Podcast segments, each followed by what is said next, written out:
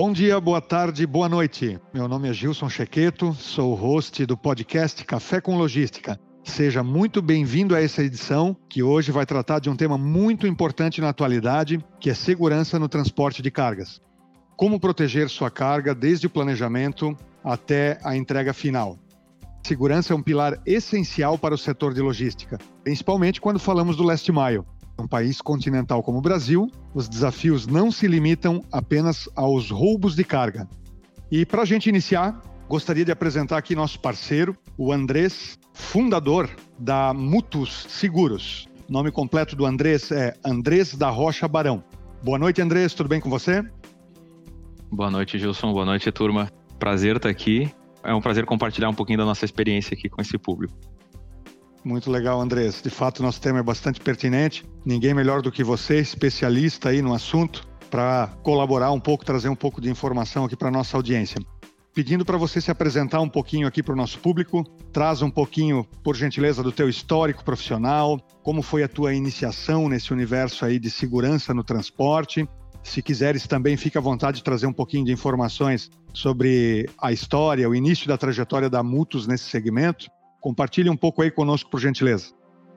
Eu vivo e respiro seguros desde tenra idade. Meu pai, corretor de seguros há muitos anos atrás, me obrigava a trabalhar e foi um prazer aprender ser criado nesse ambiente de corretora de seguros. E sempre o tema de gerenciar riscos através de seguros sempre foi algo muito latente e vivo é, na minha vida. Então, passei bons anos trabalhando nessa corretora, fui para o mercado de capitais, trabalhei alguns bons anos também nesse mercado. Até que em dado momento eu vi que havia tanto atrito, né, é, é ineficiência dentro do mercado de seguros que podia ser tratado, né, da relação entre cliente, corretoras e seguradoras, que decidi fundar a Mutus. Né? Então a Mutus ela nasce como uma startup, né, uma empresa de tecnologia. A forma como eu mais gosto de se apresentar, de fato que é o nosso é o nosso core, nossa essência é que a gente é uma corretora digital de seguros para empresas é, e somos especialistas em seguro de carga. Né? Acho que e um pouco do nosso propósito, da nossa essência é justamente proteger o empreendedor brasileiro dos imprevistos aí do dia a dia do negócio. Né? Então esse é um pouquinho em resumo para dar tempo para a gente gerar bastante assunto aí, Gilson.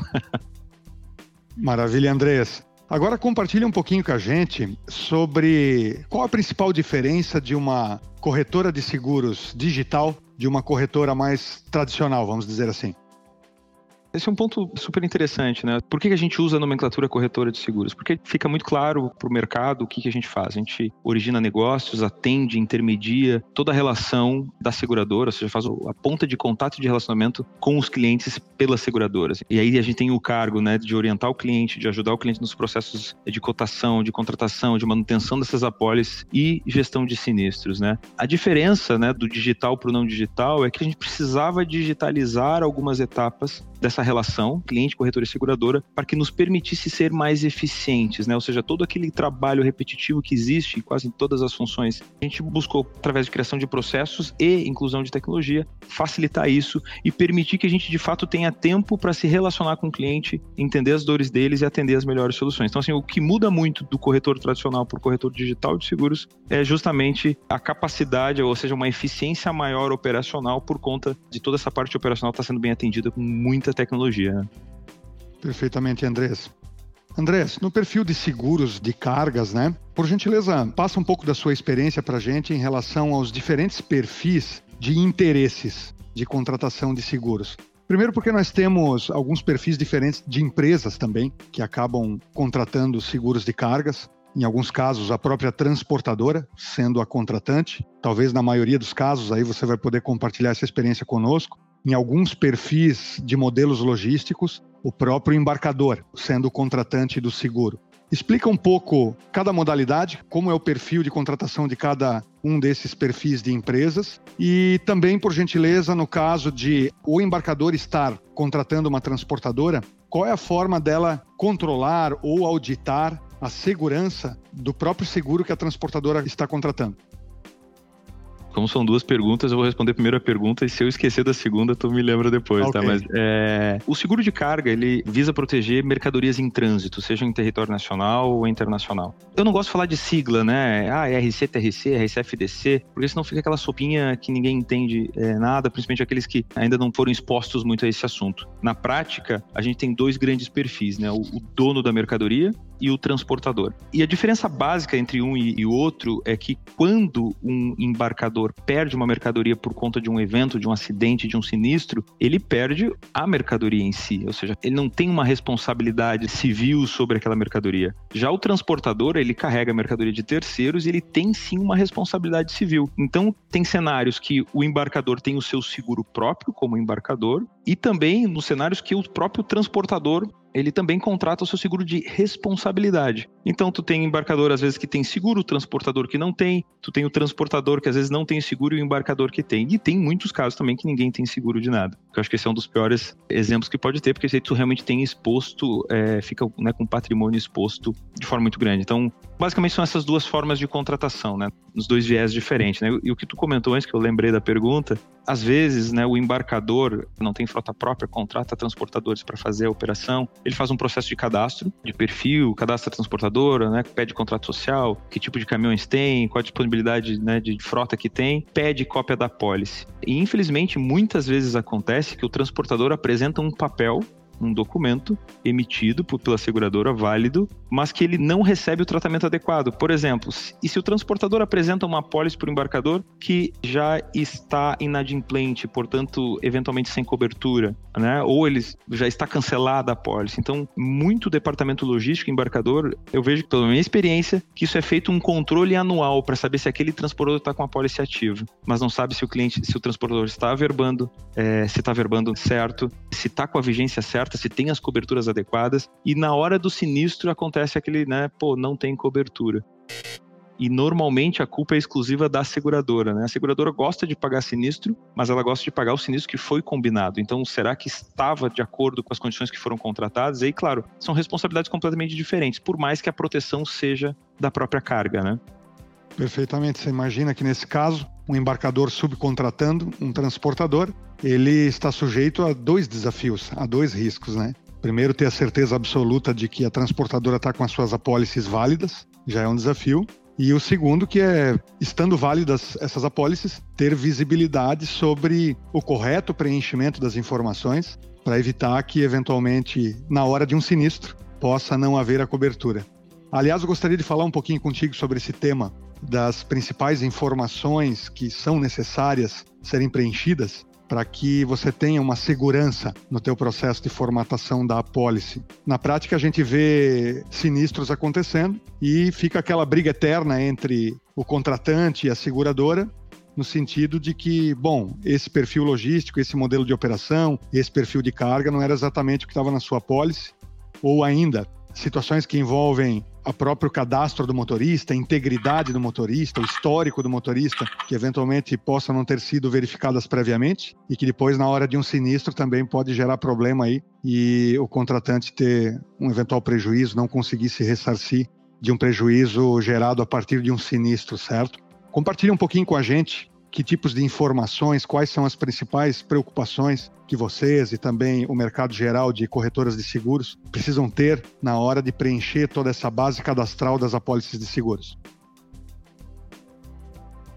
É uma pergunta bem ampla e vou tentar quebrá-la em partes para deixar bem explicado e, e, peço desculpas se você é muito extenso ou eventualmente até prolixo em, em explicar. Primeira coisa, antes até de pensar em contratar um seguro, é não entrar com a cabeça de que eu tenho que repassar todos os meus prejuízos para a seguradora. Porque tu até consegue fazer isso. Ah, vou contratar o seguro e, né, azar, vou deixar toda a seguradora pagar. O que, que acontece? Isso gera um histórico positivo ou negativo da tua operação. E querendo ou não, a seguradora olha para o teu histórico de eventos e acidentes, né? Enfim, todos os tipos de, de, de, sinistros que podem, podem acontecer. E os principais são basicamente né, tombamento em colisão, que são a grande maioria dos sinistros estão envolvendo isso isso vai ficar no teu histórico. E pode chegar algum momento que seguradora nenhuma vai querer a tua operação. Então, assim, o primeiro passo é pensar no gerenciamento de risco. E quando eu digo gerenciamento de risco, não é só monitorar a frota, não é só fazer consulta e cadastro motorista. Isso é crucial e super importante para te criar uma política de cuidado para aquele motorista que roda, né, seja próprio ou seja terceiro, mas que transporta as suas mercadorias, que ele tem a habilitação correta, que ele tem a experiência necessária. Isso tudo é super importante e relevante mas o cuidado que o transportador tem, porque isso reflete diretamente é, em conseguir ou não conseguir as condições que tu precisa.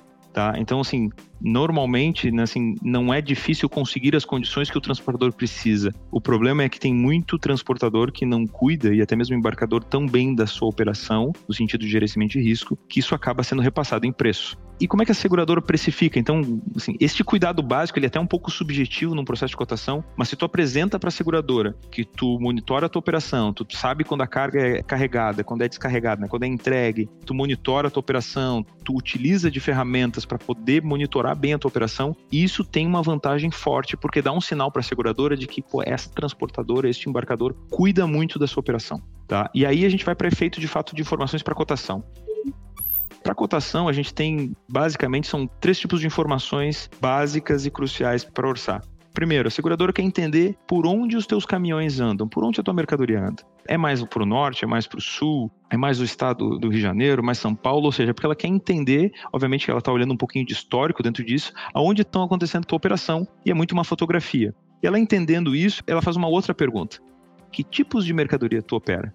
E parece piada, mas assim, é, olhando assim, cotações que eu já fiz no passado, quando a gente faz a pergunta para o transportador, o que que tu carrega? Ele, cara, secos e molhados. Eu digo assim, secos e molhados define quase todo mundo, tirando o que é gasoso, então temos aí um transportador que carrega tudo. O grande problema disso é que não dá clareza para a seguradora que tipo de operação é, que risco ela está exposta. E aí eu vou dar um exemplo super diferente, que são extremos, né? Entre eu dizer que eu carrego proteína animal e dizer que eu carrego é, bifes congelados da rede de fast food X é uma diferença absurda da clareza que tu conhece a tua operação e da clareza para a seguradora.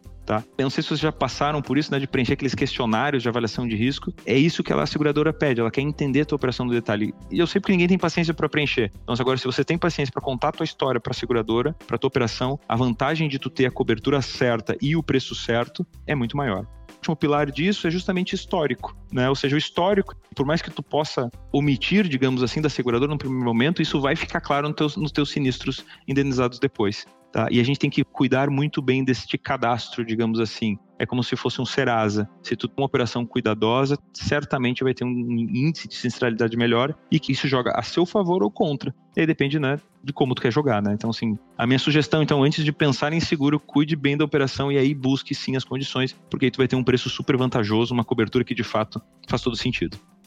Você, Legal, você já respondia, Gilson? Sim, sim. Parcialmente, de repente podemos explorar ainda um pouquinho a questão também dos motoristas, né, do perfil dos motoristas, porque eu acredito que enquanto o perfil da operação, categoria de produtos, regiões para onde a empresa transporta, eu acho que a sua contextualização foi muito, muito clara e muito profunda. Agora, em relação à parte de perfil de motorista, histórico, também é um critério muito importante a ser avaliado, certo? Com certeza. É, eu vejo muitas transportadoras, de fato, que, que prestaram atenção para isso. Pô, a gente, às vezes, né, aqueles que têm frota própria, né? A gente pega um motorista, mal tem um processo de seleção desse motorista, às vezes um processo cara crachá, né? Pô, tá aqui o teu currículo, tem experiência, não tem, mostra a tua CNH, então tá, sobe num, num caminhão que às vezes a gente tem um patrimônio aí de, dependendo do tipo de conjunto, de 600 mil reais, 500 mil reais. Ele pega aquele patrimônio, carrega a mercadoria, às vezes, e até como tem acontecido ao longo desse, dessa pandemia, os, os caminhões estão dando mais pesado, tá mexendo no celular, enfim, desatenção e, e cai. Com motoristas bem qualificados, isso, as chances disso acontecer são bem menores. E isso é um bom cadastro de um, de um motorista. Então, assim, parte do gerenciamento de risco e que isso é exigido nas apólices, tá? E é super importante. As seguradoras exigem, quando tem uma operação de, de cobertura de roubo, é, a consulta e cadastro desses motoristas, que basicamente olha desde antecedentes criminais, entra informações, se a CNH dele bate com o tipo de mercadoria que ele opera, se ele não tem muito envolvimento com, com eventos de, de sinistros também, é uma das informações que eventualmente são avaliadas nisso. Então, cuidar muito bem da escolha do motorista que vai assumir o teu patrimônio e que vai fazer rodar com a tua carga, que pode te gerar um, um problema, né? E aí, justamente eu pergunto, será que seu motorista, além de tu perder o caminhão no eventualidade de acidente, tu ter um prejuízo de uma mercadoria de 500, 600 mil reais, como que tu vai usar para fazer para pagar isso? Será que não valeria a pena ter consultado ou insistido mais num processo de seleção desse motorista, de consulta de antecedentes desse motorista, e aí sim ter o, o, o elemento de seguro também para resguardar? Então, é, é, muito uma provocação que eu faço, porque eu tenho visto algumas transportadoras se preocupar, mas a grande maioria não está preocupada com isso ainda, tá? De fato, é um desafio mesmo, né? Essa questão da, da parte cadastral, né? E essa parte da própria corretagem, né? No caso da Mutus, ela ser digital, acaba facilitando um pouco o trânsito desse perfil de informação que precisa ser levantada?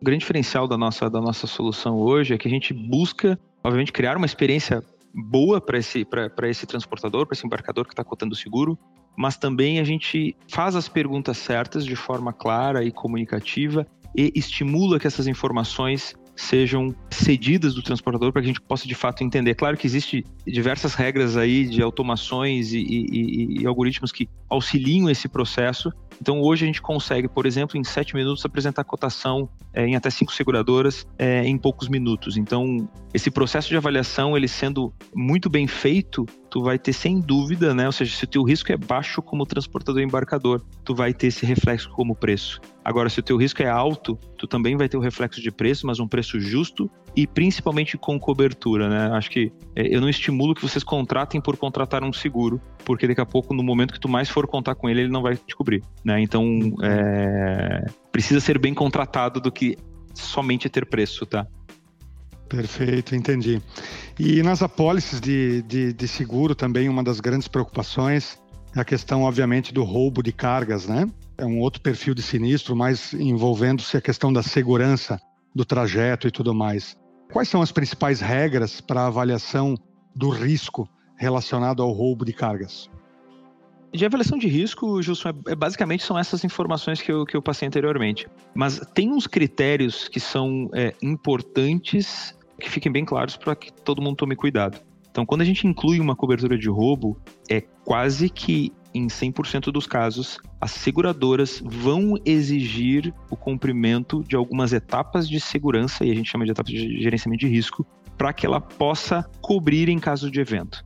E da forma como é feito, a, a, seguradora ela não vai te obrigar a fazer consulta e cadastro, não vai te obrigar a fazer é, rastreamento da mercadoria, não vai te obrigar a botar os itens de segurança, né, os equipamentos corretos. Ela vai simplesmente te exigir disso no momento do sinistro. Então, por isso que é perigoso, né? Às vezes não prestar atenção sobre as regras de sublimite, de limite reduzido, de gerenciamento de risco das apólices, porque a seguradora usou todos aqueles dados para precificar. Só que ela coloca, olha, para tu carregar eletrônicos, tu tem que ter esta regra X. Para combustível, a regra Y, e assim por diante.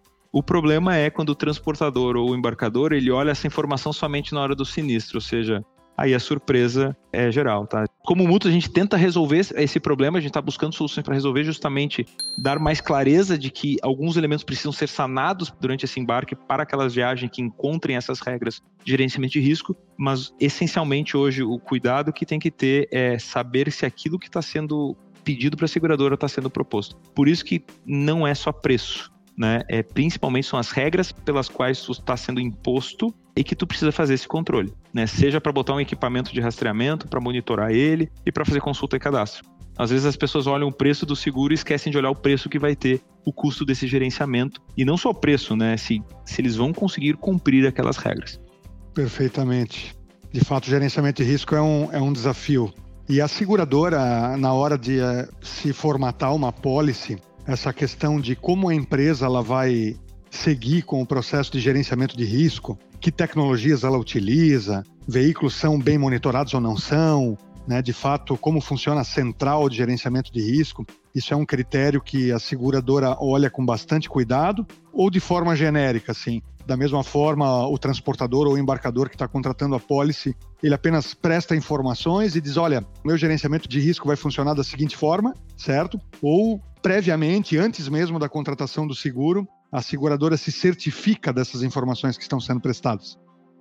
É, isso é, é super interessante essa pauta, porque é, a seguradora exige certos elementos, mas ela não verifica se esses elementos de gerenciamento de risco estão sendo cumpridos na prática. Tá? Então, a total exposição é do transportador e do embarcador em cumprir aquilo. No momento que tu teve um evento de, de, de, de, roubo, por exemplo, de mercadoria, aí sim a seguradora vai perguntar: tu fez a consulta e cadastro motorista? Cadê o relatório do rastreamento? Eu estava conversando hoje com o diretor de uma grande seguradora brasileira do ramo de transportes e eles utilizam essa informação muito mais na hora do sinistro. Então, se eles veem que a, a empresa tem muito sinistro de roubo, acidente, tombamento, eles pressupõem que essa empresa não cuida bem da sua operação. Mas como é que eles vão fazer, Gilson, para distinguir uma boa empresa de uma, uma, uma má empresa, sendo que ela não tem um histórico ainda formado? será que este bom transportador que cuida da sua operação, da rota que está fazendo, da telemetria dos veículos, ou seja, que fica em cima do, do motorista para a coisa acontecer da forma como, né, não só do motorista, mas do, do veículo, da manutenção e tudo mais, para que, que essa operação ocorra bem. Será que este cara ele não poderia ser melhor, entre aspas, tratado pela seguradora com condições melhores por ele ser mais cuidadoso? A seguradora hoje ela não exige essa informação, mas se você apresenta essa informação é, para a seguradora, ela com certeza ela considera no momento de avaliação. Tá? Mas assim, é aquela coisa que se não for provocado, não vai ter reação nenhuma. Então a seguradora recebe centenas de milhares de cotações todos os meses, ela dá atenção para quem pede atenção. Né? E como é que a gente dá atenção? A gente apresenta bem a operação é, para a seguradora, repleta de informações, né? Claro, claro. Penso que o interesse da seguradora, afinal é o negócio dela, é, é cumprir também 100% com a sua responsabilidade no caso de um sinistro. Não creio que o interesse de uma seguradora seja não pagar o sinistro. Agora, efetivamente quem está realizando a contratação tem que ter o discernimento, todo aquele cuidado em relação a também prestar as informações da forma mais correta possível, certo?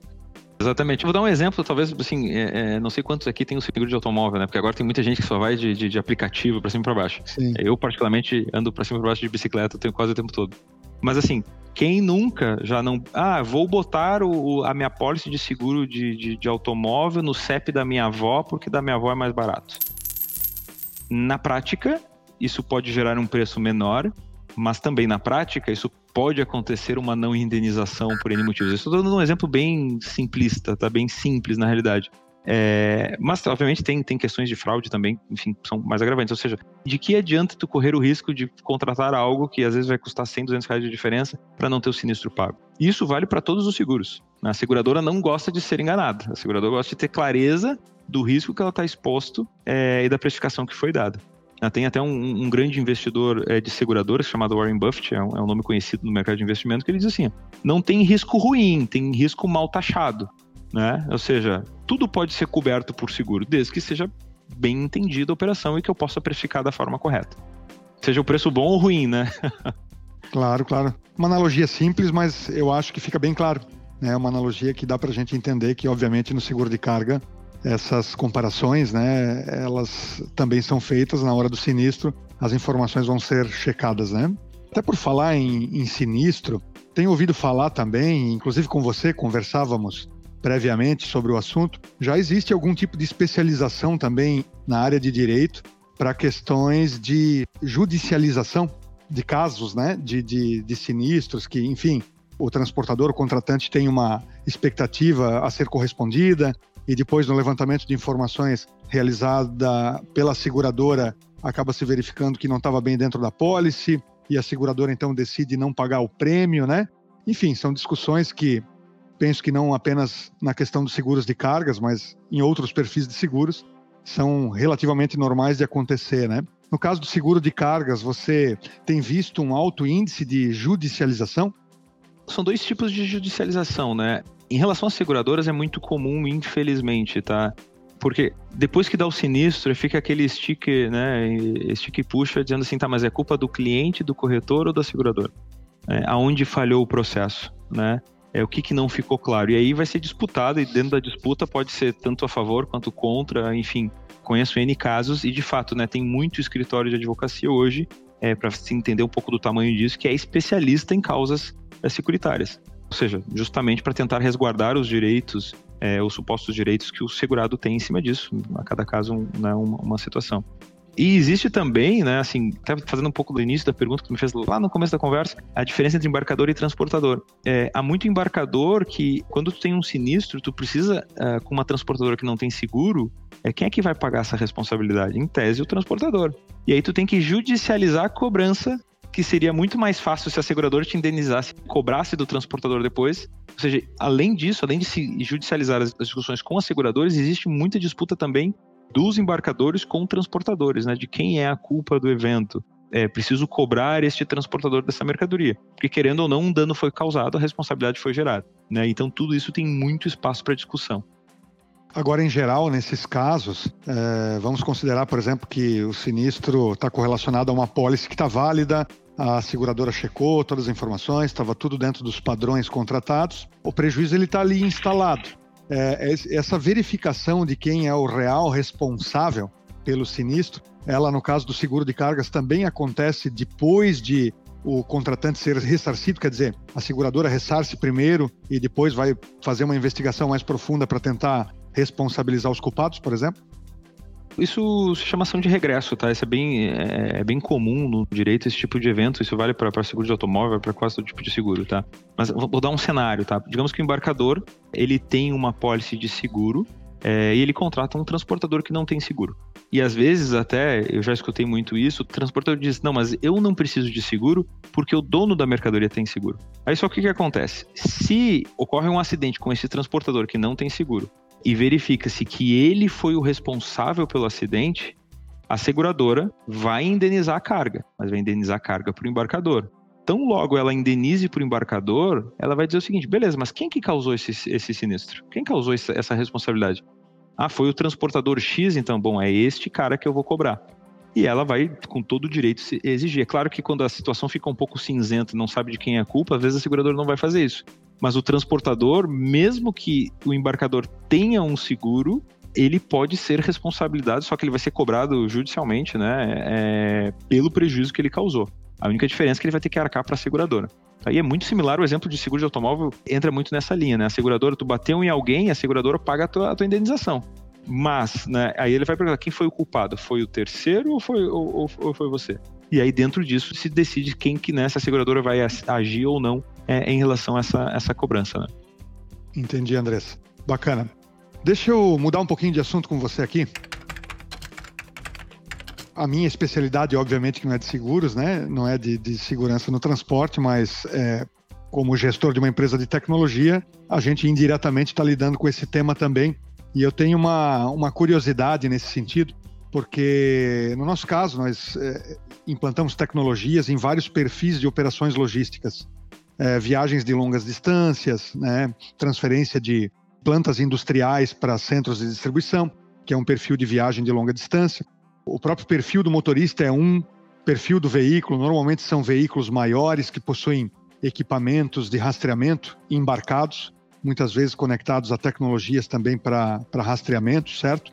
Um pouco diferente o perfil dos veículos e os desafios, tanto em relação à logística como também à segurança, quando se trata de um, um perfil de transporte já numa metrópole, num centro urbano, em que de fato nós percebemos os nossos clientes com preocupações muito fortes, nesse caso em relação a roubos, né? Inclusive a gente tem na tecnologia, por exemplo, na hora de roteirizar um veículo, a gente consegue criar áreas de risco para que o motorista evite aquele local, né? Então, quer dizer, já é um perfil de logística urbana com preocupações no que tange a segurança do transporte diferentes das preocupações de viagens de longas distâncias, né? Compartilha um pouquinho a tua experiência nesse sentido, assim. Quais são as principais preocupações e os principais desafios nesses dois modelos distintos de logística? Acho que são tipos de, de fato, operações bem, bem distintas, tá? É, pra, na visão da seguradora, ela usa essas informações muito mais para entender a operação do que qualquer outra coisa. Né? Ou seja, quando ela estabelece a cobertura, depois de posta a cobertura, ela já não olha mais no dia a dia, as averbações, as comunicações de, de carga.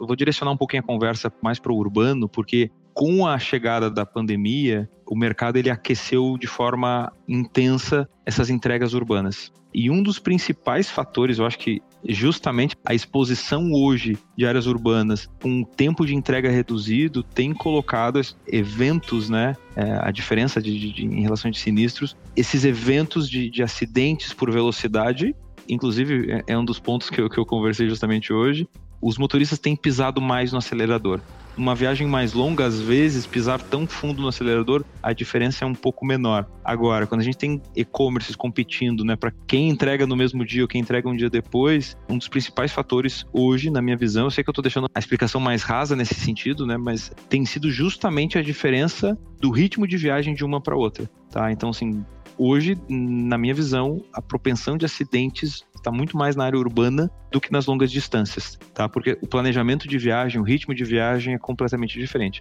Claro que também os valores expostos de mercadoria normalmente são as longas distâncias, né? Ou seja, quando eu preciso transitar com mercadorias de maior porte, de maior volume agregado dentro da viagem, fica nesses casos desses, desses grandes sinistros.